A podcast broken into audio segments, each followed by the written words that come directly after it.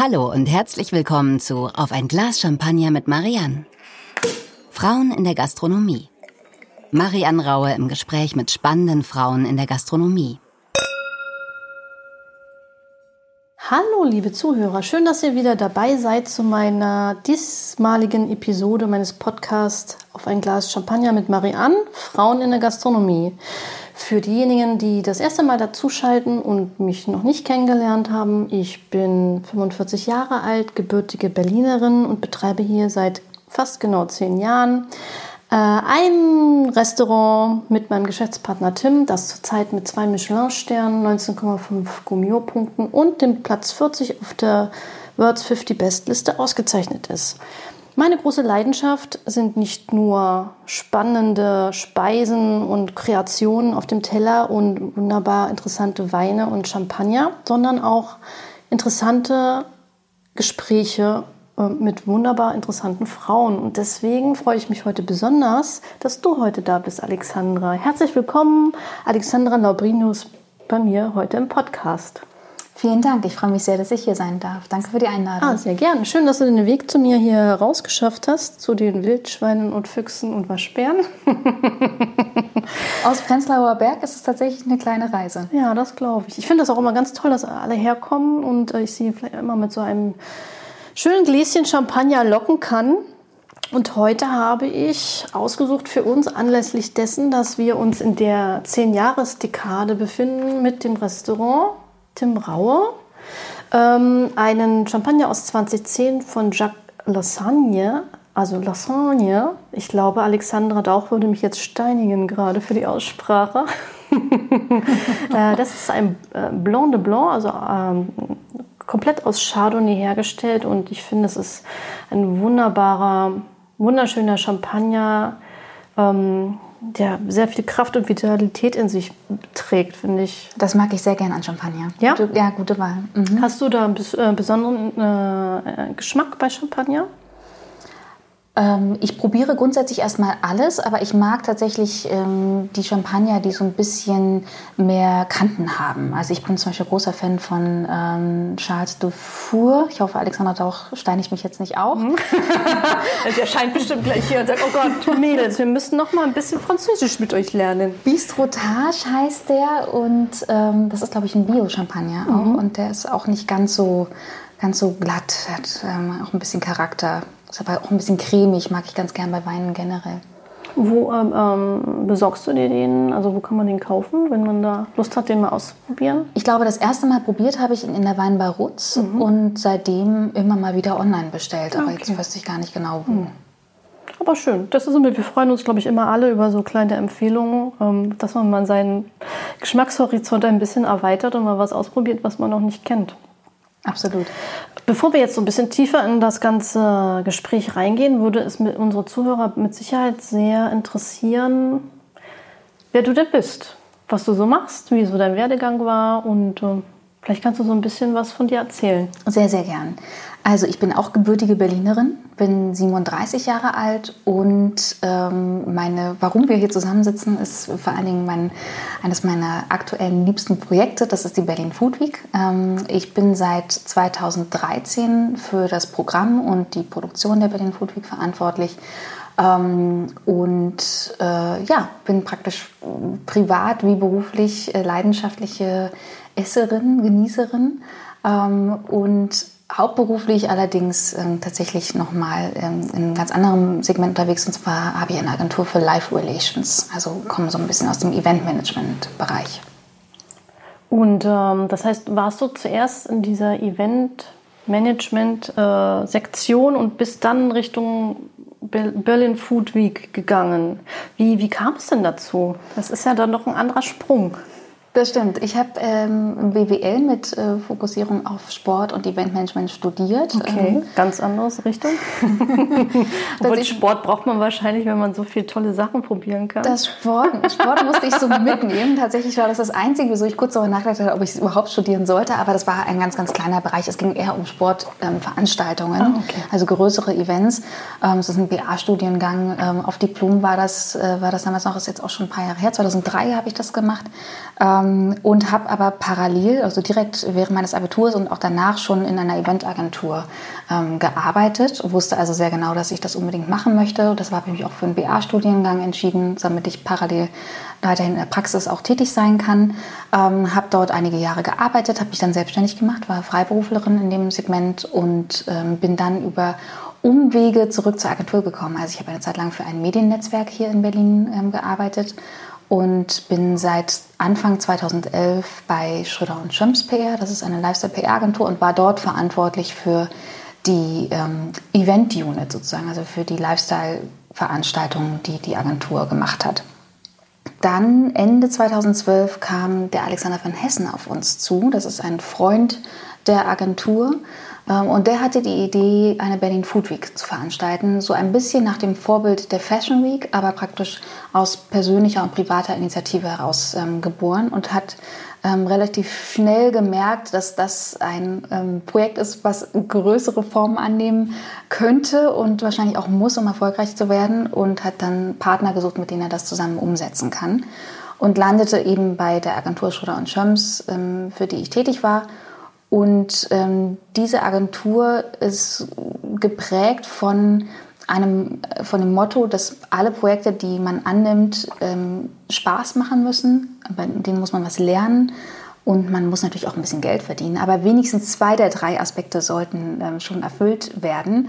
Die Food Week fiel so ein bisschen unter dem Aspekt, bringt Spaß und man lernt ich ganz, ganz Ich wollte gerade sagen, mit dem Geld verdienen, das ist dann, glaube ich, äh, Haben wir uns wahrscheinlich etwas einfacher vorgestellt, als es tatsächlich... Ich glaube, hätten wir gewusst, was auf uns zukommt, hätten wir es damals auch nicht gemacht. Aber dann äh, gab es eben die Frage intern, wer hätte denn Lust, äh, von den Mitarbeitern sich diesem Thema zu widmen? Und da haben mein Kollege Michael Hetzinger, der Geschäftsführer inzwischen ist der Agentur, und ich ganz laut geschrieben, je, wir wollen das unbedingt machen. Und äh, so bin ich zu dem Projekt gekommen.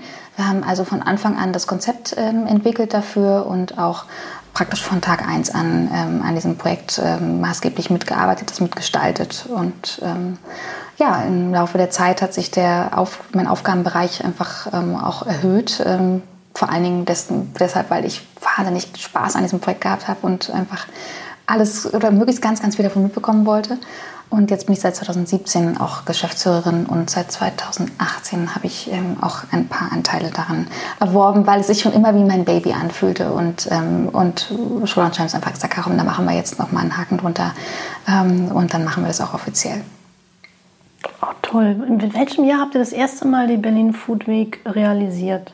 Das war 2014. Wir haben sehr, sehr schnell gemerkt, dass, ähm, dass wir oder festgestellt, dass wir keine Veranstaltung machen wollen, die wir so einfach so aufdrücken und reindrücken in den Markt, sondern es war klar, dass wir oder wir, wir haben uns das gewünscht, dass es eher wie eine Plattform wirklich funktioniert, die gestaltet wird von allen, die ähm, kulinarisch in, in dieser Stadt unterwegs sind. Und wir wollten nur dabei helfen. Unsere Expertise ist ja ähm, Vermarktung, also PR und, ähm, und eben das reine Eventmanagement. Aber wir wussten von Anfang an, dass wir natürlich keine Expertise haben in der Gastronomie oder ähm, darüber Bescheid wissen, wie man bestimmte Produkte herstellt. Das heißt, es war von vornherein so geplant, dass es wie so eine Open-Business-Plattform funktioniert. Und deshalb haben wir im ersten Jahr 2013 nur eine Food Night gemacht, also ein, eine Abendveranstaltung, wo wir die ganze Branche eingeladen haben und gesagt haben, okay, das ist unsere Idee, das wäre das Konzept, wir kümmern uns um das und das.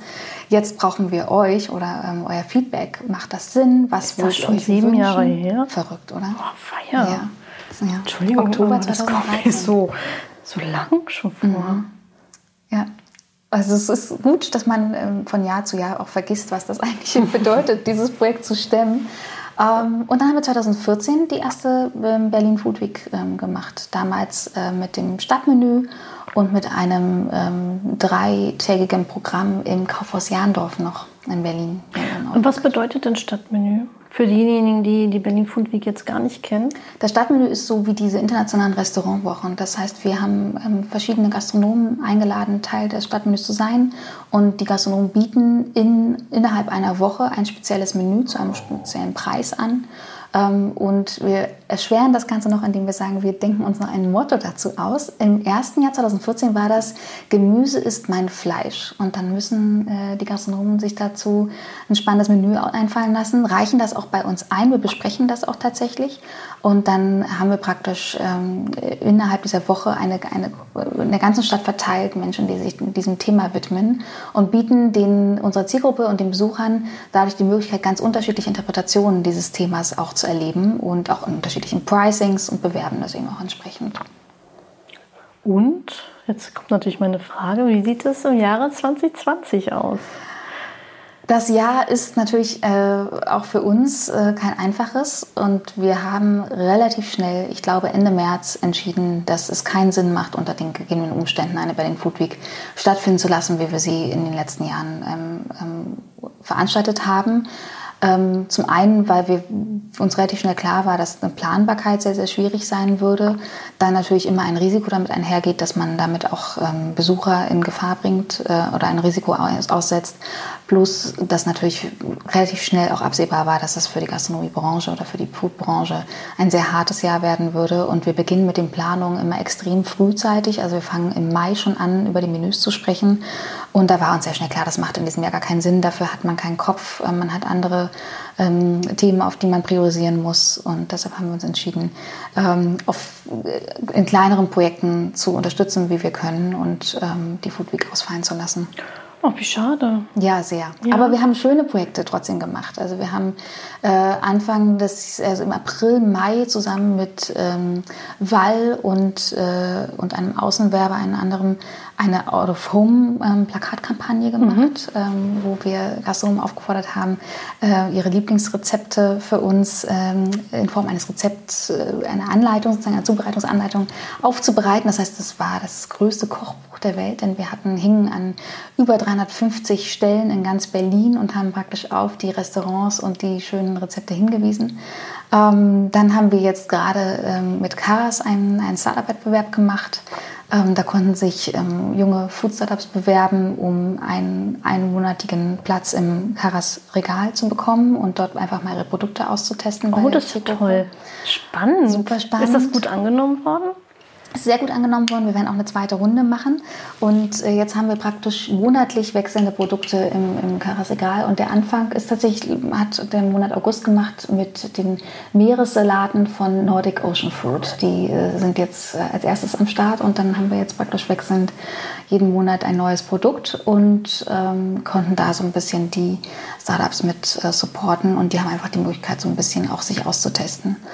Und aktuell arbeiten wir an einer äh, Weiterbildungs, ähm, ähm, eine Weiterbildung für das Gastgewerbe, also nochmal ein bisschen globaler gedacht.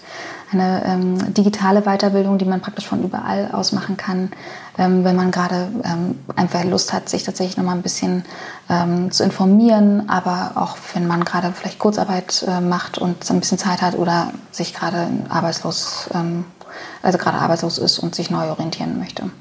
Das ist auch spannend. Ja. Ist das, ähm, wie muss man sich das vorstellen? Ähm, das klingt ja sehr, wenn, ähm, wie soll ich sagen, herausfordernd. Also das ist ja, wie, wie, wie fasst man denn all sowas heutzutage digital zusammen? Das ist eine äh, wahnsinnig spannende Aufgabe gewesen. Da ist die ähm, Fachhochschule XU University auf uns zugekommen. Die sitzt in Potsdam und die haben sich auf ähm, digitale und äh, technische Themen ähm, konzentriert, fokussiert, bieten dort diverse ähm, Studiengänge auf ähm, Bachelor- und Master-Ebene an und ähm, haben jetzt eben angefangen, solche digitalen ähm, Journeys zu entwickeln zu bestimmten Themen und holen sich dafür immer Leute mit ins Boot, die eben den inhaltlichen, die inhaltliche Expertise mitbringen. Und was, die, was uns wichtig war, war so ein bisschen so ein Einmal-Eins der Zukunft des Gastgewerbes zusammenzustellen. Da sind wir ja sehr, sehr nah dran. Wir wissen natürlich um viele Themen in dem ähm, Segment. Ich habe mich gerade unlängst mit einem, für einen Kunden auch mit dem Thema E-Commerce und äh, Lieferservices erst beschäftigt.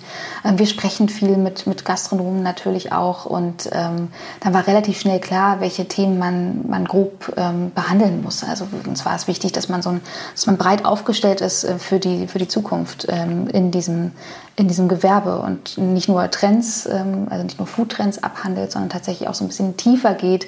Was bedeutet Nachhaltigkeit eigentlich? Über Sehr wichtiges Food, Thema, ja, natürlich. Absolut. Vor allen Dingen auch über Food hinaus. Ähm, das ist ja ein Thema, was ich weiß, was dich äh, auch umtreibt. Also was bedeutet das ganze Thema New Work? Wie motiviere ich Mitarbeiter? Wie stelle ich meine Organisation nachhaltig auf? Ähm, aber bis hin natürlich zu den, zu den Themen der digitalen Tools. Ne? Also wie kann ich, wie kann Digitalisierung meinen individuellen Betrieb optimieren? Mit welchen Tools kann man arbeiten? Oh, das ist wahnsinnig interessant, weil ich gerade dabei bin, ähm, ich versuche auch gerade mein Unternehmen zu digitalisieren, mhm. weil ich eben gemerkt habe, dass ähm, das eben der Weg ist. Es ist halt alles nicht mehr so wie vor zehn Jahren, muss man auch so sagen, und auch nicht mehr wie vor fünf Jahren. Und dass wir ganz neue Möglichkeiten haben äh, zu nutzen. Und das fängt aber bei so Kleinigkeiten an, wie dass wir jetzt ähm, versuchen, und das klingt ja eigentlich ganz witzig, dass es so schwierig ist, ähm, Temperaturkontrolle zu digitalisieren. Das ist ein ganz interessantes Thema, weil ich mich gerade damit beschäftige. Äh, und ich hätte niemals im Leben gedacht, dass es so kompliziert ist. Weil, Ach, ja, also, also und zwar ist es, also, ich glaube, in Großbetrieben ist das ähm, nochmal ein bisschen anders gewürfelt als bei uns, aber man muss halt sagen, wer vielleicht schon mal bei uns essen war, ähm, der weiß, dass von der Bauart und des Hauses, in dem wir den Betrieb haben, es geht ja über, über mehrere Stockwerke bei uns, unser Haupt. Ähm, Möglichkeiten, in denen wir agieren, inklusive Kühlhäusern und Küche, sind auf zwei verschiedenen Ebenen. Und wir haben sehr dicke Mauern. Mhm. Und das Lustige daran ist, wo ich immer ein bisschen schmunzeln muss, ist, dass wenn man in der Küche steht, hat man kein, fast keinen Empfang. Also erstens mal haben wir natürlich viele Metallschränke durch die ganzen Kühlgeräte und weiß ich nicht was, aber auch durch die dicken Mauern.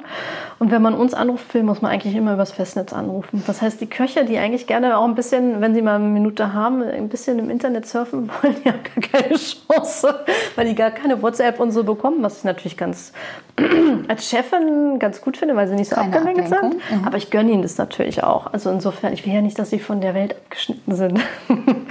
ähm, aber es ist halt so, dass, dass wir so eine verschiedene Segmente haben. Wir haben halt große Kühlhäuser, wir haben da mal einen Tiefkühler, dann haben wir diese ganzen, ganzen, ganzen, ganz vielen kleinen Kühlgeräte, in der unser ganzes Mise en place äh, ist. Mhm. Ähm, das ist halt auf zwei verschiedene Ebenen verteilt und ähm, es gibt halt so Sachen, wir haben kein WLAN im Kühlhaus, weiß ich jetzt. Das ist sehr lustig zu wissen, weil es wäre die einfachste Lösung gewesen, über WLAN Informationen auszustreuen, zu sammeln und sie dann digital auf eine Plattform zu senden und dann auszuwerten. Weil wenn man halt Gastronom ist, dann weiß man, dass man natürlich auch eine Sorgfaltspflicht hat und eine Aufzeichnungspflicht und ähm, regelmäßig ähm, die natürlich die ähm, Temperatur kontrollieren muss und aufzeichnen muss. Und die Idee war natürlich, das zu digitalisieren, so dass man sich den ganzen Papierkram und die ganzen Bäume spart, die dabei draufgehen, so dass man das halt wirklich zusammenfassen kann und per E-Mail dann einfach mal dann in einem Blatt hat. Und das ist ja dann auch gut, wenn man das auch aufheben kann und nicht ein Papier verschwindet. Und es gibt so viele verschiedene Systeme in Deutschland dafür, die wirklich von ich sag jetzt mal, von 10.000 Euro bis 2.000 Euro gelangen mit ganz unterschiedlichen Ansätzen. Das ist Wahnsinn. Und sich da durchzuwühlen, um für unser, uns das ganz persönliche beste System zu finden, ist wahnsinnig kompliziert. Ich habe so viele Ges Gespräche gehabt mit so vielen tollen, netten Vertretern. Ich glaube, bei dem einen oder anderen hätte ich am Schluss auch mal Vertreter werden können, weil viele basieren natürlich so auf der gleichen Grundlage. Aber es ist wahnsinnig interessant was du heute alles machen kannst. Aber jetzt frage ich mich, das ist ja, ist ja Teil dieses HACCP-Konzepts. Mhm, ne? genau. Ähm, wie ähm, misst man denn die Temperaturen? Hat man praktisch immer ein, ein, ein Thermometer in der Nähe und dokumentiert das dann einfach? Also eigentlich ist ja alles, was du hast, außer jetzt Tiefkühltruhen, dann legst du es halt ein, Thermometer, ist ja alles mit so einer Anzeige ausgestattet. Also selbst bei Tiefkühltruhen ist das ja so. Und normalerweise ist es so, dass du halt zweimal täglich das protokollierst und aufschreibst. Mhm. Ja, das, und das wird ja dann auch kontrolliert, wenn jetzt das Gesundheitsamt vorbeikommt und sagt, ach, Frau Hauer, da sind wir mal wieder, zeigen Sie mal die Listen, dann gehst du in den Ordner, dann muss er auch unterschrieben werden, also Temperatur um so und so viel Uhr von dem und dem unterschrieben, weiß ich nicht was. Natürlich viel einfacher, wenn das digital gesendet wird, gesammelt wird und dann verarbeitet wird und vor allen Dingen, was uns ja auch schon passiert ist, ähm, einem nicht so großer Schaden entstehen kann, weil wenn man nämlich dann einmal alle zehn Jahre zwischen den Weihnachtsfeiertagen zu hat und dann die Sachen abstürzen, aus welchen Gründen auch immer, und defekt mehrere Sachen kaputt sind, dann würde man eine Nachricht bekommen tüt, tüt, tüt, tüt, per E-Mail. Da sinkt die Temperatur, da ist was nicht in Ordnung, das sinkt so weiter oder es steigt in dem Falle, dass äh, da mal nachgeschaut werden muss. Das heißt, es macht Sinn, es langfristig tatsächlich über ein digitales System überwachen zu lassen. toll. Also WLAN im Kühlhaus. Ja, das wäre schön, aber es gibt auch, äh, es geht auch ohne WLAN, wie ich jetzt festgestellt habe. äh, ähm, und ähm, wir sind daran, für uns jetzt gerade das beste System zu finden, aber ich bin jetzt schon ein paar Wochen dran. Ne? Also ja, es ist wirklich verrückt. Also ich, wir mussten für solche Themen auch, äh, haben wir uns auch Experten dazu gezogen, weil das ist ja wirklich ein, ein, also eine wahnsinnige Vielfalt an, an Möglichkeiten, die du da hast. Und dann fragt man sich ja auch ganz oft als, ähm, als Verbraucher, also an der Stelle äh, sicherlich als Gastronom ähm, oder auch in Kantinen oder dergleichen, ähm, welche Systeme kann man denn auch miteinander kombinieren? Denn man hat ja in der Regel, haben ja viele zumindest schon ein, ein äh, digitales Reservierungs- und Buchungssystem. Ähm, Im Zweifel hat man vielleicht auch schon ein, ein digitales Kassensystem. Ähm, und dann gibt es ja Anbieter, die ganz, ganz viele Zusatzleistungen ringsherum äh, bieten. Und äh, das ist ja dann, glaube ich, auch die große Frage, ne? Wie, nach welchen Kriterien wählt man dann da aus? Spannend finde ich ja auch vor allen Dingen langfristig ähm, ein wahren Wirtschaftssystem damit äh, dran gekoppelt an dem, was du, was du verkaufst, um zu sehen, was man einkaufen muss ähm, und was man noch da hat. Und also es ist schon ein weites Feld, wie man so schön sagt. Absolut. Und äh, natürlich äh, Köche, die jetzt absolut eine Rezeptur arbeiten. Ich glaube, für die ist das auch sehr, sehr sinnvoll, ähm, so ein Warenwirtschaftssystem nach Rezepturen einzuführen, weil man kann das auch alles so einstellen, dass es dann irgendwann klingelt und sagt, hey, du musst unbedingt Karotten kaufen. Absolut. Also das äh, Feld ist wirklich sehr, sehr weit. Das ist natürlich für Betriebe, sag ich mal, wo jetzt vielleicht auch Personalmangel ähm, herrscht, wo man ähm, eher wirklich in einem kleineren Team arbeitet, auch ganz spannend, weil es einfach den Arbeitsalltag ähm, erleichtert. Also da gibt es tatsächlich eine ganze Menge ähm, schöner Möglichkeiten. Aber da versuchen wir auch so ein bisschen eine Übersicht zu schaffen, wo fängt man dann an, was ist denn sinnvoll, ne? also was, was gucke ich mir denn als erstes an, wenn ich mich nachhaltig oder digital aufstellen äh, möchte? Weil das ist ja tatsächlich, man steht ja sonst immer vor dem riesengroßen Berg und weiß gar nicht, wo du, wo du eigentlich loslegen sollst. Das Angebot ist ja auch groß. Man muss ja auch schauen, wie man aussieht und wie das dann auch zu den Betrieben passt. Aber generell äh, finde ich das ähm, eine gute Lösung. Es gibt heute so tolle ähm, digitale Lösungen. Manche sind, führen ja auch, werden ja wirklich zusammengeführt, ähm, dass man sich das wirklich mal angucken kann. Das ist teilweise wirklich erleichternd. Ein paar Sachen, finde ich, sollte man immer noch selber kontrollieren. also die Inventur Ganz klar. Ja. Inventur machen wir wirklich unabhängig davon, was die Kasse sagt oder die Verbrauchslisten, die noch zusätzlich gegen. Ich bin ja so ein Gegenchecker. Mhm. Ich bin ein Control Freak. Ah ja, herzlich willkommen im Club. Sind wir ja beide. Ähm, zwei Control Freaks an einem Tisch. Ähm, aber da bin ich echt. Ähm, das ist aber auch sehr, sehr wichtig, wenn man einen gastronomischen Betrieb führt, ähm, dass man da wirklich immer den Überblick hat und uns wird wirklich jeden Monat eine Inventur gemacht. Und ich habe schon vor ein paar Jahren angefangen, das insofern zu digitalisieren und das zu erleichtern, ähm, dass wirklich bei uns jede Weinflasche einen Code bekommt. Und dann laufen wir halt dann mit diesen Scannergeräten da durch die Gegend den ganzen Tag. Und da wird alles nur noch abgescannt und gesammelt in Excel-Listen und wird das am Schluss zusammengeführt und ausgewertet. Ähm, ich will immer wissen, wo ich stehe. Das ist ganz, ganz wichtig. Das verstehe ich und das ist ja auch tatsächlich eine einfachere Form eines digitalen Systems. Ne? Ähm, ich mache für die Agentur ähm, ab und zu Pop-up-Shops und selbst für diese einwöchigen oder zweiwöchigen ähm, Shops, die ich da äh, hochziehe, äh, arbeite ich mit so einem, so einem System, also mit diesen Scans, weil du einfach dann viel besser weißt tatsächlich, wo, wie viel habe ich denn jetzt noch, was muss ich nachbestellen oder auch tatsächlich Dinge auch abschreiben kannst. Ne? Das ist ja nicht immer, liegt ja nicht immer in deiner Hand oder in der Hand deiner Mitarbeiter, dass Dinge ähm, auch mal verschwinden ähm, können. Hm. Oder verderben und dann halt, also einfach, weil sie nicht verkauft wurden und dann natürlich auch ähm, weggeschmissen werden müssen und auch abgeschrieben werden müssen. Also das ist ja, gibt ja alles. Und es erleichtert ja auch den, die Arbeit für alle Mitarbeiter. Ne? Ich finde, das ist so ein, ein System mit dem Scanner durch die Gegend laufen. Das erinnert einen an früher, ähm, als man Kaufmannsladen gespielt hat. Das mache ich immer ganz gerne. Wir haben am Anfang immer diese Witze gemacht mit der, mit der Werbung so. Frau Schmidt, was kosten die Kondome? Wir fanden das lustig damals. Als, also ich glaube, am Anfang haben sich auch noch alle ein bisschen amüsiert, als ich mit den Scannern da durch die Gegend gerannt bin. Aber wenn ich mich erinnere, vor zehn Jahren, unsere erste Inventur, da haben wir wirklich noch handschriftlich da gesessen und nochmal alles aufgeschrieben, was natürlich völliger Quatsch ist. Und Wie lange nachher rein. gedauert? Ach, drei Tage. Völliger Quark. Heute, oh, naja, heute braucht es vier Stunden insgesamt. und wir haben ja Wahnsinn. wirklich, wir haben tausend verschiedene Artikel im Haus, nur Getränke. Die Küche macht das separat, ohne Scanner. Ähm, und dann brauchen wir zu zweit vier Stunden, also insgesamt. Wahnsinn. Ja. Aber toll, was das, schon für eine so, Arbeitserleichterung wut, ist. wut, das geht dann wirklich, ja, es ist toll. Also es hat wirklich was. Also, und das, ähm, das Wichtige ist ja, man, man rationalisiert ja niemanden weg, sondern man, man, man äh, sieht, dass man die, die Manpower, die man da hat, eben auch für die positiven Dinge nutzen kann, nämlich dass die Mitarbeiter am Gast sind und nicht damit beschäftigt sind, äh, irgendwie Weinflaschen zu zählen. Aber es ist eben wichtig. Das Absolut. ist wichtig, dass man weiß, was man da hat, was man verkauft hat und ähm, wie das dann im Vergleich zum Umsatz auch steht. Wichtiger Aspekt finde ich auch, dass die wenigsten Mitarbeiter wahrscheinlich Inventur mögen. Und wenn das dann schneller erledigt ist, äh, sind sie dir wahrscheinlich auch als Arbeitgeber. Also ich sage jetzt mal so, mm, drum drängeln tun sie jetzt nicht, dass sie sagen, oh, ist schon wieder der erste, holala. Aber naja, das geht ja vorbei. Es sind immer vier Wochen Zeit dazwischen. ja, naja.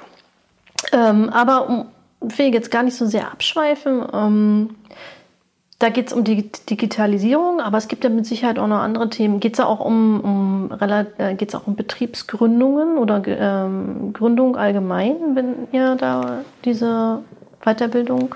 Gründung haben wir tatsächlich ein bisschen ausgeschlossen, weil ich glaube, dass das ein, ein ganz eigenes Thema sein kann. Je nachdem, wie gut, ähm, wie gut das jetzt ankommt, ähm, könnte ich mir vorstellen, dann einfach eine zweite Learning Journey zu, zu machen, weil das natürlich sehr viel komplexer ist. Und da muss man auch sehr viel mehr in die Tiefe gehen, auch was betriebswirtschaftliche Basics angeht. Das ist ja ein ganz, ganz wichtiger Faktor für einen erfolgreichen Betrieb. Ähm, und wir wollten jetzt einfach tatsächlich einfach erstmal eine Übersicht äh, schaffen. Was sind die Themen, die in Zukunft wichtig sind und welche Positionen betrifft das auch, so dass, ähm, dass man diese Journey ähm, durchlaufen kann und auch so ein bisschen Gefühl bekommt für den Gesamtbetrieb. Also deshalb eher so die Themen tatsächlich wie Selbstverwirklichung auch, Motivation, wie motiviere ich mich selbst in, in meinem Beruf, wie kann sich ein Betrieb den neuen Gegebenheiten in, in, als, als, als im Bereich New Work aufstellen. Ähm, aber eben auch, was sind, was sind Trends, die uns in Zukunft beglei- begleiten, begleiten werden und wie kann ich die umsetzen, auch ähm, nicht nur in, in Spitzenrestaurants, sondern auch in der Kantine ähm, oder auch in einem Catering-Segment. Ähm, da muss, das muss man ja immer ein bisschen individueller betrachten und wir sehen das eher so ein bisschen wirklich als übergeordnete ähm, Reise ähm, in Richtung Zukunft der, des Gastgewerbes und dann, wenn man spezifischer ähm, sich entwickeln möchte oder gründen möchte, dann gibt es dann sicherlich nochmal andere ähm, Weiterbildungen, die wir empfehlen würden oder im nächsten Schritt selber machen. Aber ich finde das ganz, ganz toll. Das hat sich an das Thema hat sich ja äh, noch niemand so richtig rangewagt, das mal ein bisschen zusammenzufassen. Und ich bin schon ganz gespannt auf das Ergebnis. Das Spannende daran, da sind wir wieder dabei, es ist halt komplett digital. Ne? Also es ist kein, gerade in diesen Zeiten auch sehr wichtig, ähm, keine Anwesenheitspflicht, ähm, äh, sondern man kann das ganz bequem von zu Hause machen. Und ähm, es wird eben auch ähm, in Einzelfällen oder in, hoffentlich in überwiegenden Fällen gefördert vom Arbeitsamt. Ja, bin ich mal gespannt. Man hört bestimmt noch mal ein bisschen was drüber und liest noch mal ein bisschen was. Hoffe ich sehr. Wie sieht es denn aus für nächstes Jahr Food Week? Habt ihr da schon ein Thema im Auge? Weil wir haben ja jetzt schon fast wieder das neue Jahr. Gut, dass du es ansprichst. Ja. Äh, tatsächlich. Wir waren tatsächlich noch nie so früh dran für das, äh, für das Folgejahr wie in diesem Jahr. Aber ich gestehe auch noch nie so, äh, hatten wir noch nie so viele Fragen, wo, wohin es denn geht, was man denn, äh, was man denn sich zutrauen kann, was man von den Besuchern abverlangen kann, was man von der Branche abverlangen kann. Ähm, wir, wir gehen da so ganz langsam ähm, ran aktuell und schauen uns auch ein bisschen an, wie sich, das, wie sich die Branche aktuell entwickelt. Wir hatten ein wirklich wichtiges großes Thema ähm, für ähm, die Food Week dieses Jahr. Das ging so sehr in Richtung Nachhaltigkeit, was wir uns vorgenommen haben, was ich glaube, was für nächstes Jahr auch noch sehr, sehr gut passt, weil ich glaube, gerade ähm, Nachhaltigkeit ist etwas, was, was uns alle noch viele, viele Jahre ähm, begleiten wird und womit man nicht früh genug anfangen kann, sich damit zu beschäftigen. Insofern glaube ich, werden wir das ähm, für nächstes Jahr in Angriff nehmen, auch wenn ich noch nicht so viel darüber sprechen kann. ähm, und wir überlegen auch, wie wir das ganze Thema ein bisschen größer machen können und auch vielleicht ein paar mehr ähm, Besucher daran teilhaben können. Also überlegen, ob da vielleicht der Weg sein kann, mehrere kleinere Veranstaltungen zu machen, statt ähm, einem großen Haus auf Hut mit 55.000 Besuchern. Aber es steht und fällt ja auch immer so ein bisschen mit den Bedürfnissen in, der, in der Branche und ähm, mit der Bereitschaft auch auf der Industrieseite ähm, in bestimmte Ideen oder Konzepte, die wir entwickeln, auch zu investieren, weil man uns ganz klar sagen muss, dass es ohne Sponsoren ähm, auch nicht umzusetzen ist. Ähm, wenn du jetzt ähm, dir mal so Berlin anschaust, ähm, die Gastronomien, jetzt unabhängig von der Situation mit Corona? Ich habe den Namen sogar schon vergessen. Corona. das ist mal Ignoranz. ähm, wir machen ja trotzdem weiter hier in Berlin und wir versuchen das Beste daraus zu machen. Gibt es irgendwelche äh, interessanten neuen Trends, ähm, die du beobachtest, um, die es vielleicht auch für unsere Zuhörer gilt, mal interessant wäre, mal nachzuessen? Also aktuell finde ich ähm, sehr, sehr spannend, was die Gastronomen aus der Zeit des Lockdowns mitgenommen haben ähm, und was da von den Ideen, und da sind ja wahnsinnig viele spannende Ideen ähm, entstanden, was da langfristig vielleicht auch Bestand haben kann. Also ich finde es ähm, super interessant zu schauen, welche Gastronomen, welche Restaurants ihre Online-Shops ähm, behalten haben, bei wem man auch weiterhin ähm, bestellen kann, auch mehr bestellen kann als, ich sag mal, das warme Gericht ähm, für den Abend oder das Gericht zum Aufwärmen ähm, für den Abend. Also was ich darüber hinaus vielleicht für meine Vorratskammer bestellen kann.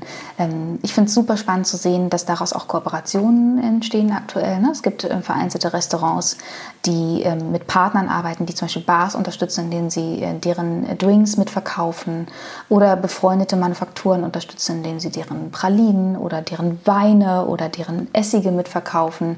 Ähm, das ist, ist ganz interessant, weil ich glaube schon, dass, ähm, dass uns das ganze Thema ähm, Covid-19 noch eine ganze Weile mit beschäftigen wird.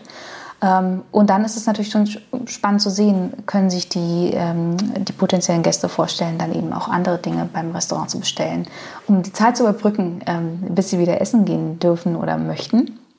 Ähm, und in dem Zusammenhang äh, finde ich auch alles, was so Richtung, Richtung Takeaway äh, geht, auch, auch ganz interessant. Und da äh, hat sich ja auch gezeigt, dass die Leute bereit sind, für hochwertig hergestellte ähm, Produkte oder Speisen auch wirklich entsprechend äh, Geld zu zahlen, auch wenn sie es nicht im Restaurant konsumieren können und das Erlebnis mitnehmen und mitbezahlen, was sie sonst gewohnt sind, sondern es einfach tatsächlich mit nach Hause tragen oder in den Park äh, tragen und dort essen. Also ich glaube, das sind so ähm, sicherlich die spannendsten Themen und die diejenigen, ähm, mit denen man sich auch noch eine ganze Zeit lang beschäftigen sollte, um einfach ähm, alternative Umsatzquellen für sich zu identifizieren.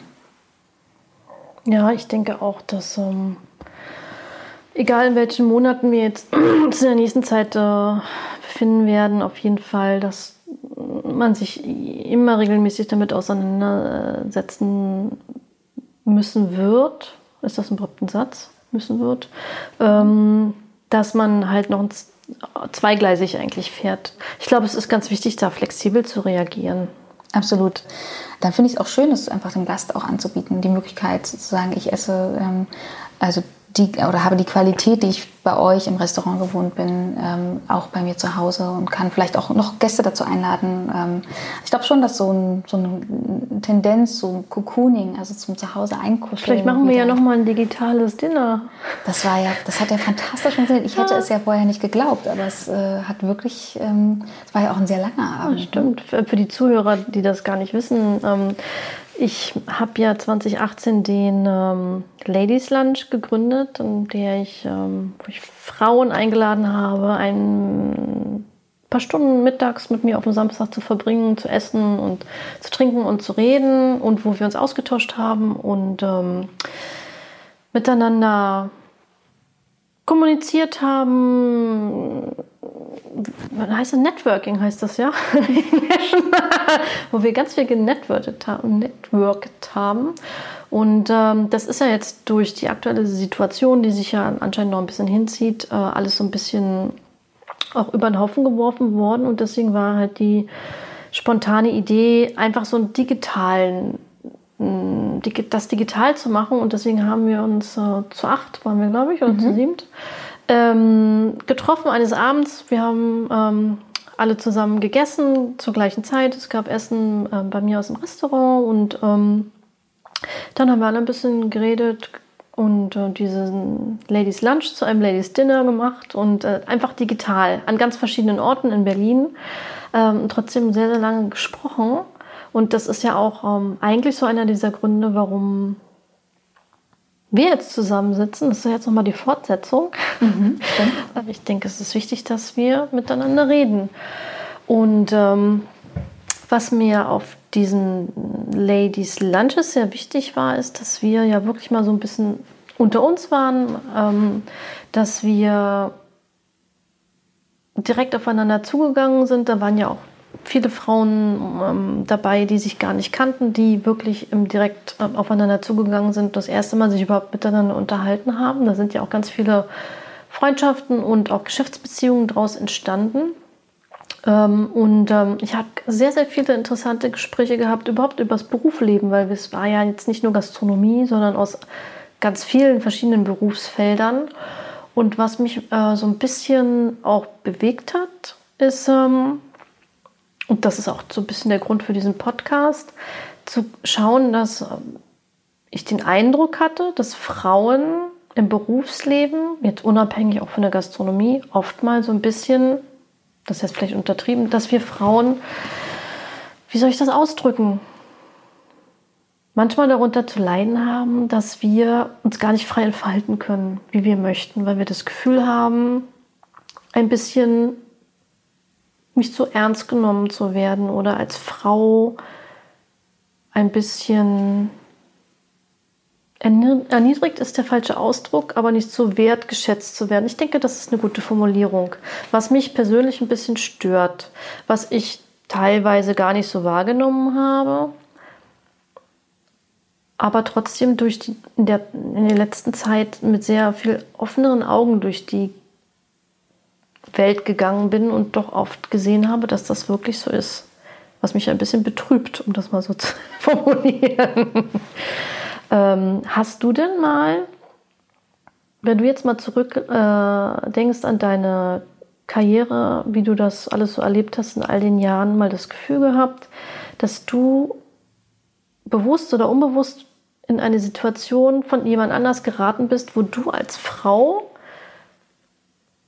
von jemandem diskriminiert worden bist. Und ich rede jetzt nicht davon, dass er das wirklich gemacht hat, weil er es so wollte, sondern weil er vielleicht auch so erzogen wurde. Weil ich denke, das ist bei mir so ein Punkt. Ich denke, dass ganz viel passiert dadurch, dass wir in der Gesellschaft so gewachsen sind und ganz viele Mechanismen übernommen werden und man ganz oft vielen auch gar keinen Vorwurf machen kann. Ich denke aber nur, dass wir daran arbeiten können, halt darauf aufmerksam zu machen und zu sagen, nee, das war jetzt nicht so gut, da müssen wir dran arbeiten.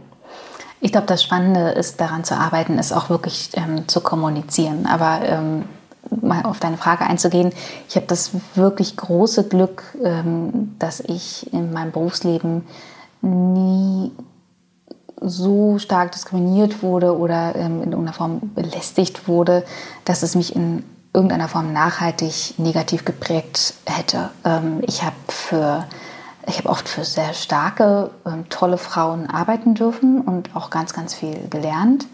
Ähm, ich war auch eine Zeit lang ähm, selbstständig, demzufolge war ich, da, war ich da auch nicht so stark oder war auch in meinem Umfeld nicht so stark ausgesetzt dem Thema und hatte dann das Glück, dass ich in ein, zwei Agenturen, jetzt eben gerade zuletzt in, in, in der Agentur Schröder und Schirms, mit der ich auch immer noch verbunden bin als Gesellschafter, auf sehr, äh, auf sehr, sehr, eine sehr faire, offene ähm, Arbeitswelt gestoßen bin ähm, und, ähm, und einfach da gar keine oder kaum Berührungspunkte hatte. Ich muss sagen, dass ich natürlich in meinen ganz jungen Jahren, als ich angefangen habe in dem Beruf, regelmäßig auch als Hostess gearbeitet habe und da natürlich, ähm, aber man muss ja fast schon sagen, das nimmt man dann in Kauf, man weiß das ja schon fast, so ein bisschen ähm, den, den typischen sexuellen Übergriffen ausgesetzt ist. Zumindest war das so 2003, 2005, so in dem, in dem Bereich. Ich weiß nicht, ähm, wie das heute ist. Ähm, ich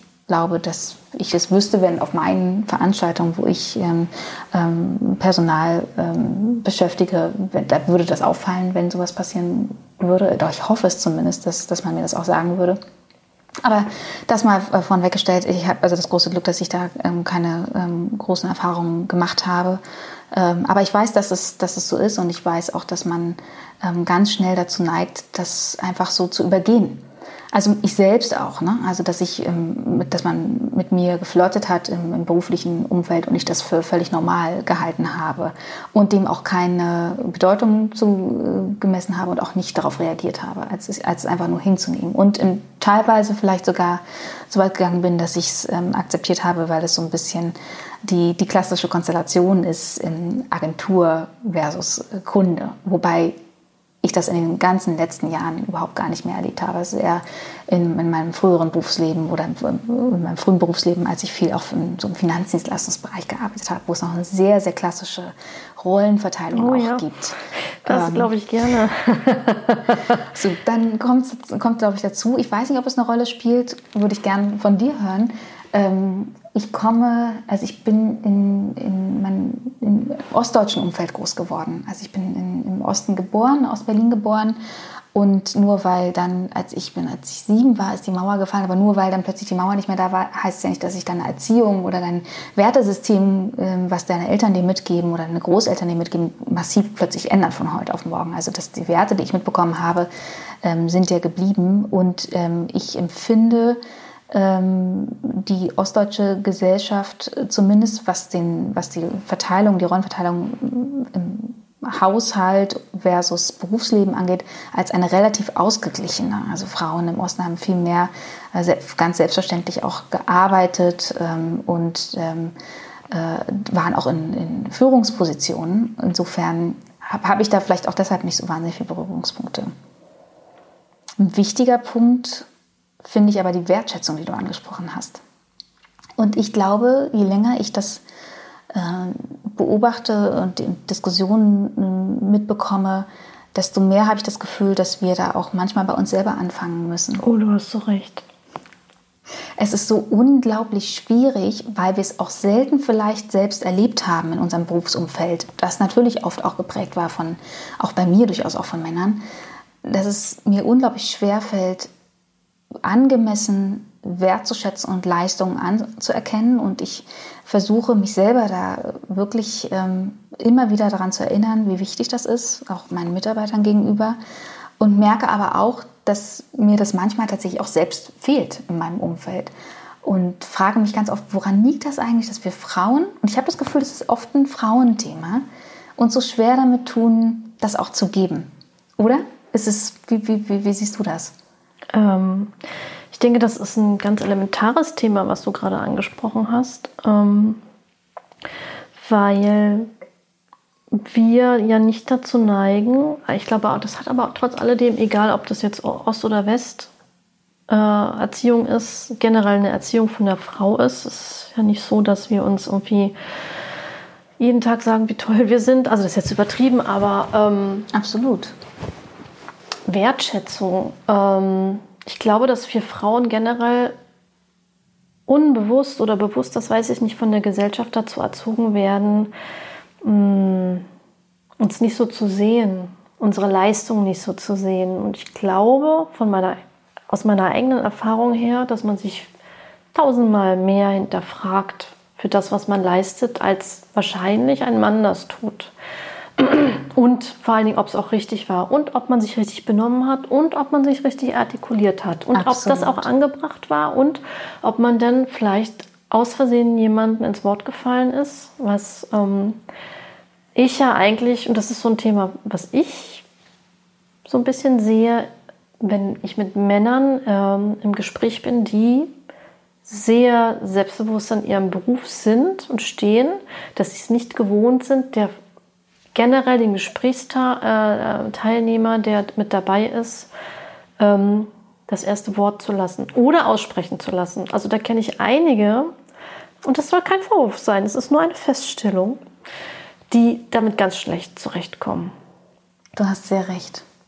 Aber vor allen Dingen auch, also ich glaube, dass das wirklich ein frauentypisches Problem ist, dass ich nach Hause gehe und manchmal den Abend oder den Tag oder ein Meeting Revue passieren lasse und darüber nachdenke, habe ich alles richtig gemacht? Ist nichts, irgendwas, eine Äußerung von mir vielleicht komisch angekommen? Also ich denke viel, also viel darüber nach, wie ich mich an einem Abend oder in einer Gesellschaft verhalten habe und ob das alles okay war, alles angemessen war. Also dieses Hinterfragen meiner eigenen, ähm, meines eigenen Verhaltens, obwohl man ja per se sicherlich nicht von sich, das kann man von dir nicht sagen, von mir sicherlich auch nicht, dass wir ähm, das nicht gewohnt sind, in, in Gesellschaft uns gut zu benehmen. Aber ähm, ich ärgere mich ganz oft in letzter Zeit über mich selber, dass ich ernsthaft darüber nachdenke, ob das alles okay war. Äh, und ich frage mich, wie oft ein Mann das tut, im Nachgang eines Events oder eines, eines speziellen Anlasses darüber nachzudenken, ob er nicht in Fettnäpfchen getreten sein könnte. Ich glaube, dass Männer das große Glück haben, dass sie das gar nicht tun. Mhm. Und das ist was, was ich auch bewundere. Ja. Ähm, weil wir, ich weiß nicht, ob es die Rolle der Frau ist in der Gesellschaft oder ob das einfach nur meine Erziehung ist.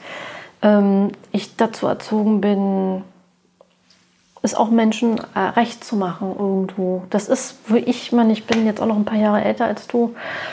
Es ist ähm, schon so, dass ich das Gefühl habe, also auf so Harmoniebedürftigkeit, das soll allen gut gehen, es soll allen recht sein, was eine ganz positive Eigenschaft ist in meinem Beruf, weil das ich daran, dich, ja. das macht mich natürlich auch aus und dass ich versuche wirklich den Gast wirklich rausgehen zu lassen und dafür die besten Mitarbeiter und die tollsten Mitarbeiter einzustellen, die wirklich Freude daran haben. Ähm, aber das ich finde, es ist ein ganz, ganz schmaler Grad zwischen anderen einen wunderschönen Abend ähm, ähm, bereiten zu wollen und einer gewissen Unterwürfigkeit. Und da arbeite ich ganz oft dran, muss ich sagen. Ähm, und ähm, kannst du da kannst du da Tipps geben? Weil tatsächlich, das ist ja auch meine Rolle als Dienstleister, ist ja im Prinzip eine ganz ähnliche. Ich habe auch diesen Beruf ausgewählt, weil ich gerne Menschen ein, ein schönes Erlebnis äh, bieten möchte, weil ich meinen Kunden gern dabei unterstützen möchte, das zu tun. Also ich sehe mich wirklich als absoluten Dienstleister und gebe dir aber recht, man ist dann ganz oft in, in dieser Situation, wo man sich fragt, wie weit gehe ich, ähm, wie weit lasse ich auch den Kunden seinen Willen ähm, und wie weit äh, oder und wo ist, wo ist Stopp ne? und wo ist, fängt dann diese Unterwürfigkeit an, die man ja auch nicht möchte. Also es gibt ja ich habe ja auch im Hotelwesen gearbeitet und ähm, im Hotel ist es ja oft so, das Credo in so großen Fünf-Sterne-Hotels, dieses, wenn sich ein Gast beschwert, dann kriegt er ja irgendwie, da hat halt irgendwie, weiß ich nicht, schon wegen Kleinigkeiten hat der Gast, ist der mit sehr großzügigen Sachen vergütet und ähm, worden. Und ähm, das ist sowas, was sich so durchgezogen hat. Und äh, in den Jahren auch in den Restaurants angekommen ist, dass Gäste denken, wenn sie, weiß ich nicht, das Besteck nicht rechts, sondern links eingedeckt wurde, das ist jetzt vielleicht überspitzt, aber trotzdem, dass sie dann irgendwie eine Flasche Champagner aufs Haus bekommen oder so. Das hat, das hat überhaupt gar keine ähm, Relevanz ist das falsche Wort. Das, das, das, das stimmt nicht von der Wertung her miteinander, vom Verhältnis, Dankeschön, überein. Und ähm, das war eine Riesenarbeit für mich, meinen Mitarbeitern, weil die das auch alles so mit auf den Weg bekommen haben, zu, zu sagen, okay, das, das, das steht nicht im Verhältnis miteinander. Wir müssen lernen, so ähm, Beschwerdemanagement, ganz, ganz wichtiges Thema, daran zu arbeiten und eine offene Kommunikation zu führen mit dem Gast und ihn offen darauf anzusprechen, was das Problem ist und dann offen darauf zu reagieren und ohne Emotionen, sondern nur Tatsachen zu bewerten. Ganz, ganz schwierig. Für uns alle, sowohl für denjenigen, der sich beschwert, als für denjenigen, der die Beschwerde bekommt und dann natürlich darauf reagieren muss.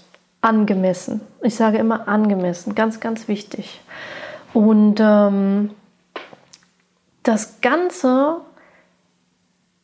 ist etwas, was ich ähm, sehr lange ein bisschen ignoriert habe, war so ein bisschen mein Bauchgefühl. Und es gibt so ein Wort, was ich eigentlich gar nicht gerne mag, aber was leider doch mir ein bisschen im Kopf schwebt, ist das Wort übergriffig. Mhm.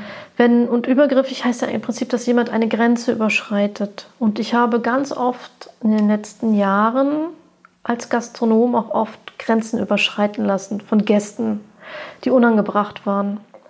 Und da habe ich jetzt zum Beispiel gelernt, und das ist etwas eine der ersten Regeln, die ich eingeführt habe, als ich selbstständig war, war meinen Mitarbeitern und Mitarbeiterinnen zu sagen, wenn ein Gast persönlich wird, dann ziehen wir da eine Grenze.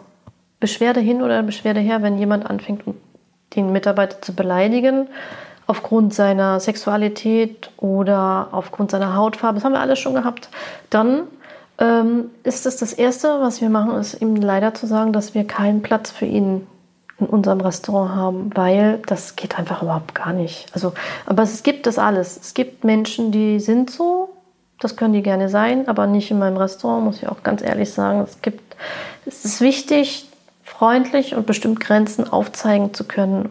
Und ich glaube, das ist die Natur des Menschen, auch zu gucken, wie weit kann man gehen.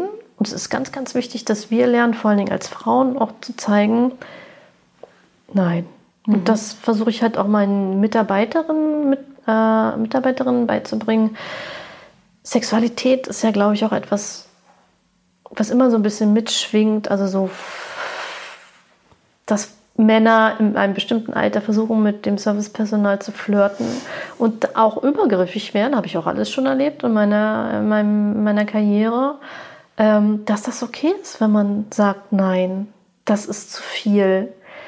Da überschreiten sie eine Grenze und wenn sie diese Grenze jetzt nicht einhalten, dann werde ich das meiner Chefin sagen oder meinem Chef, wie auch immer, und das ist ganz wichtig, dass die Chefs auch dahinter stehen und das dann auch wirklich durchziehen und sagen, nee, da ist die Grenze. Entweder sie sehen die jetzt und halten die ein oder dann müssen wir jetzt halt auch Konsequenzen draus ziehen.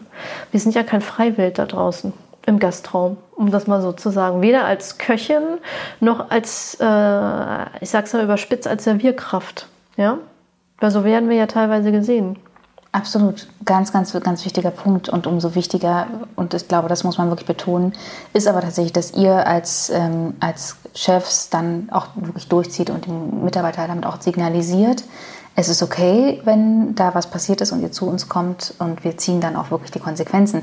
Besser kann man es ja eigentlich gar nicht äh, machen. Ich glaube, daran äh, scheitert es vielleicht auch äh, streckenweise immer noch, dass man, dass vielleicht Frauen durchaus aufzeigen, ich habe hier ein Problem oder hier äh, herrscht ein Problem ähm, und dann aber einfach tatsächlich von den Führungskräften ähm, es mangelt äh, an, der, an der Umsetzung, an der Konsequenz ähm, äh, dessen. Ne? Also dann auch wirklich zu signalisieren, das lassen wir so nicht durchgehen oder da ähm, ist für uns, ähm, das passt nicht zu unserem Führungsbild, Weltbild, ähm, unserer Unternehmenskultur, ähm, da ziehen wir tatsächlich die Grenze, wie du schon sagst. Ja, mhm. ich denke, dass da manchmal noch so Nachbesserungsbedürfnis äh, Bedarf ist. An, an, ich denke mal, was ich so gehört habe, ähm, so, gerade so im Hotelwesen ist das noch sehr weit verbreitet, dass die Hierarchien so stark äh, bestehen, dass ähm, man fast nicht die Möglichkeit hat, sich da durchzusetzen, was ich sehr schade finde. Also ich denke, da muss noch ganz viel aufgebrochen werden und ge gehört werden und offener gesprochen werden. Und deshalb möchte ich mir gar nicht anmaßen, darüber zu reden, weil ich habe das in dieser Intensität nie erlebt. Also ja, ich hatte hatte auch mal einen Kunden, der mir angeboten hat, dass ich irgendwie Schönheitskönigin äh, werden kann und so. Ähm Aber da wusste ich sehr leicht Nein, also da konnte ich sehr, sehr leicht Nein sagen und wusste auch, dass ich da ähm, weder von meiner damaligen Chefin noch sonst irgendwie Nachteile ähm, äh, erwarten kann. Aber ansonsten habe ich wirklich, bin ich immer in einem sehr, sehr fairen Umfeld äh, äh, gewesen, auch Agenturumfeld, äh, mit, mit sehr flachen Hierarchien und mit, ähm, mit, mit einer sehr offenen Kommunikation und ähm, mit Möglichkeiten, sich auch als Mitarbeiter weiterzuentwickeln. Aber es gibt offensichtlich, selbst in, in Agenturen, die ja vermeintlich sehr weit vorne dran sind, wenn es um Kommunikation und um, um, um ja, ähm, Personalthemen geht, äh, New Work etc., ähm, da gibt es offensichtlich noch ein bisschen Nachholbedarf. Mhm, das klingt so. Aber es ist gut, dass darüber gesprochen wird. Also das finde ich halt so wichtig, die Sachen auszusprechen, weil sie dann auch eine andere Wichtigkeit bekommen, also Gewichtung bekommen. Und dann kann man nämlich auch daran arbeiten. Und das, ich denke, das ist ganz wichtig, dass man keine Scheu davor hat. Finde ich auch wichtig und das zeigt uns ja auch, die jetzt vielleicht damit weniger in Berührung gekommen sind, dass es immer noch nicht, dass es nicht der Normalzustand ist vielleicht oder ähm, dass wir in einer sehr, ähm, ich sag mal, in einer Art Luxussituation vielleicht fast schon ähm, uns befinden und dass es ähm, wichtig ist, dass auch wir, die davon vielleicht nicht direkt betroffen sind, immer mal wieder dieses Thema auch ähm, ansprechen oder ähm, offen für dieses Thema sind, weil wir weil wir auch eine Verantwortung haben. Das ist halt auch, das ist, glaube ich, auch der Grund, einer der vielen Gründe, warum ich das auch mache, ähm, weil ich eben die Möglichkeit habe, dem Ganzen eine Stimme zu geben und dass ich mir auch hoffe, dass Menschen das auch hören und äh, auch Frauen das hören, die vielleicht in solchen Situationen sich befinden und dadurch auch vielleicht Mut bekommen, sich ähm, daraus zu befreien und einfach auch hinzustellen, zu sagen, und hier ist die Grenze. Es ist, glaube ich, ganz, ganz wichtig, dass wir lernen, dass es okay ist, Grenzen aufzuzeigen und an uns zu glauben, an unsere Fähigkeiten und Fertigkeiten. Ähm, weil wir es eben von der Erziehung her nicht immer mitbekommen haben. Es, ich habe festgestellt, dass gerade die, die noch mal jünger sind als wir, nochmal das ganz anders auf den Weg bekommen. Teilweise ein sehr gesundes Selbstbewusstsein, was ich bewundere, wofür ja. ich diese Frauen beneide. Und trotzdem ist es so, dass auch diese Frauen in Situationen gelangen, in denen sie von Chefs, also von Menschen, die ihnen überstellt sind, angegangen werden auf eine Art und Weise, die nicht angebracht ist. Die einfach heute vollkommen schon von der Bildfläche äh, verschwunden sein sollte, aber immer noch existiert. Und auch selbst diese Frauen sind nicht fähig, sich auf die Hinterbeine zu stellen und zu sagen, nein, da ist die Grenze. Und ich glaube, es ist wichtig, dass wir das auch alle lernen und üben, zusammen vielleicht. Und dass wir, das habe ich in einem anderen Podcast auch schon mal gesagt, wenn wir, wenn ich jetzt keine, aber wenn die anderen alle mal Kinder bekommen, dass sie ihre Kinder so erziehen, dass sie es können und lernen und das ist auf der einen Seite nicht tun, also andere demütigen oder sexuell belästigen und auf der anderen Seite sie auch die Frauen selbstbewusst erzogen werden. Es liegt an uns in jeglicher Form. Die Frauen, die noch äh, Kinder erziehen werden, als auch die, die heute die Verantwortung dafür haben, dass junge Menschen in Berufe reingehen, zu unterstützen. Absolut. Ja. Und dann aber tatsächlich auch nicht nur unterstützen, sondern auch äh, tatsächlich lernen, sie wertzuschätzen, das auch zu äußern und da eben auch so ein, damit so ein Selbstbewusstsein auch aufzubauen. Was es mir vielleicht auch ermöglicht, dann ähm, auch Nein zu sagen, also meine, meinen Wert anzuerkennen, ähm, ähm, zu sehen, was ich kann und dann eben auch so selbstbewusst zu sein, zu sagen, bis hierhin und, und nicht weiter. Ich glaube, das, das spielt durchaus auch mit eine Rolle. Das ist gerade das, was ich, was ich übe. Ähm, äh, auch tatsächlich bei Frauen, mit denen ich jetzt gar nicht arbeite, sondern ich habe angefangen, äh, Frauen Komplimente zu geben. Ähm, die, ich habe letztens ein, ein ganz spannendes ähm, Interview gesehen, ähm, wo zwischen zwei Frauen das wirklich sehr, sehr gut gemacht war. Und dann habe ich einfach, was ich sonst nie mache, hinterher eine E-Mail geschrieben und gesagt, ich fand das ganz, ganz toll. Ähm, es war fachlich fantastisch. Ähm, alle, alle Themen, die, die wichtig sind ähm, für, die, für diesen Bereich, ging auch um Gastronomie, abgebildet, toll gesprochen, super sympathisch. Weißt du noch, welches Interview das war?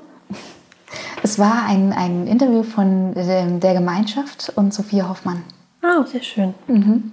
Und dann habe ich ihr geschrieben.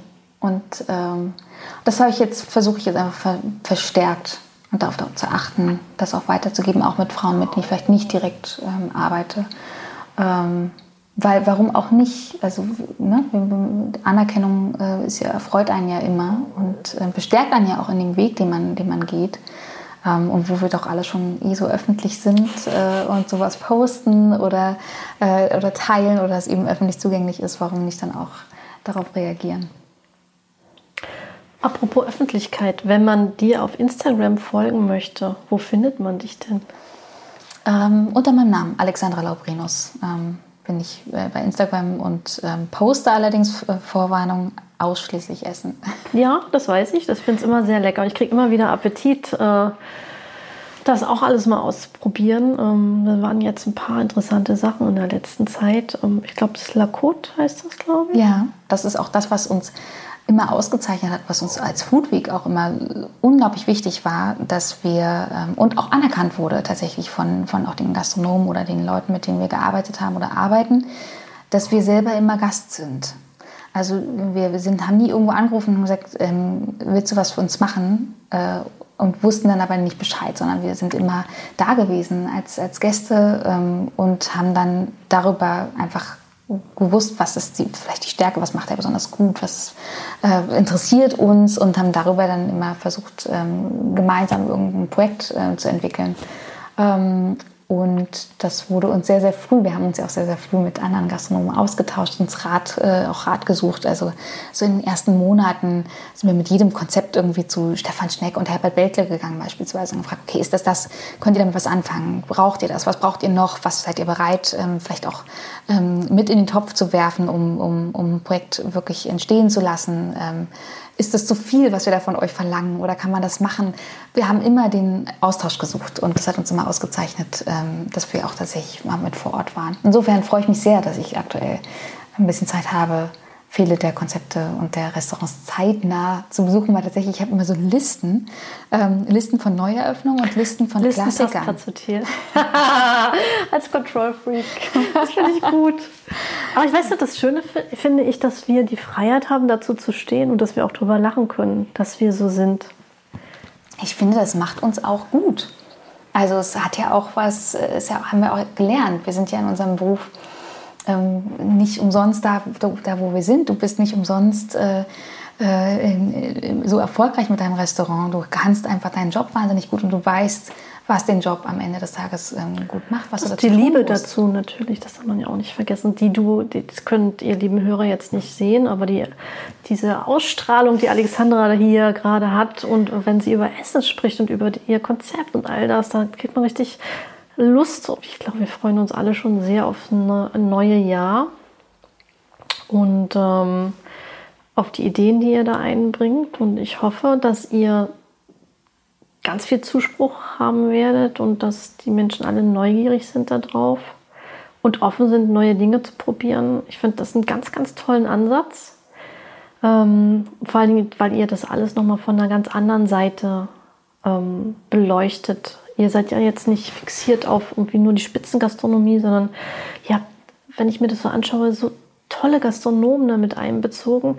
Ganz viele Restaurants, die ich vorher noch gar nicht kannte, wo ich mich auch mit den Konzepten dann auseinandergesetzt habe und auch essen gegangen bin, wo ich vorher gar nicht so auf die Idee gekommen wäre, weil man hat auch gar nicht so viel von denen vorher gehört weil die auch gar nicht viel Werbung machen. Teilweise sind die nicht auf Facebook, die haben kein Instagram. Und das ist ja heutzutage schon sehr wichtig, aber ich finde es auch cool, wenn manche so ein bisschen so an der, an der Stage sind und so. und so. Also ich finde, dass ihr ein wahnsinnig gutes Gespür habt für ähm, gastronomische Projekte und Restaurants, die so einen großen Teil haben an dem, an Berlin und gar nicht so bekannt sind trotzdem. Und das finde ich so spannend, wenn man sich jedes Jahr das anschaut und dann, ach, das würde ich jetzt um das auch gerne mal besuchen. Ach, und das, das finde ich auch einen tollen. Also wirklich, und es lohnt sich wirklich dann auf eure Webseite zu gucken äh, und sich dann zu informieren. Und ähm, ich hoffe, ich drücke uns allen die Daumen, dass wir das nächstes Jahr wieder in der Idee, wie sie einmal war, in eurer Vision dann auch mal wieder ausprobieren dürfen und vielleicht unter hoffentlich normaleren Umständen.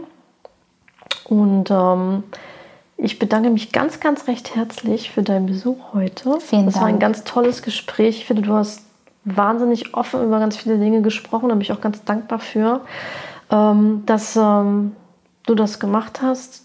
du hast mir aufs der Seele gesprochen und ich hoffe, dass es auch vielen Frauen, die in ähnlichen Situationen sind oder vielleicht denken, dass da vielleicht mal was war, was nicht so in Ordnung war, dass sie lernen, mit uns lernen, wenn sie sowas hören, ähm, dann einfach auch mal Grenzen zu ziehen. Ich glaube, das ist sowohl im beruflichen Leben als auch im privaten Leben ganz, ganz gut, dass man das einfach lernt. Wenn man es halt vielleicht nicht mitbekommen hat bis jetzt, dann denke ich, das ist eine gute Idee.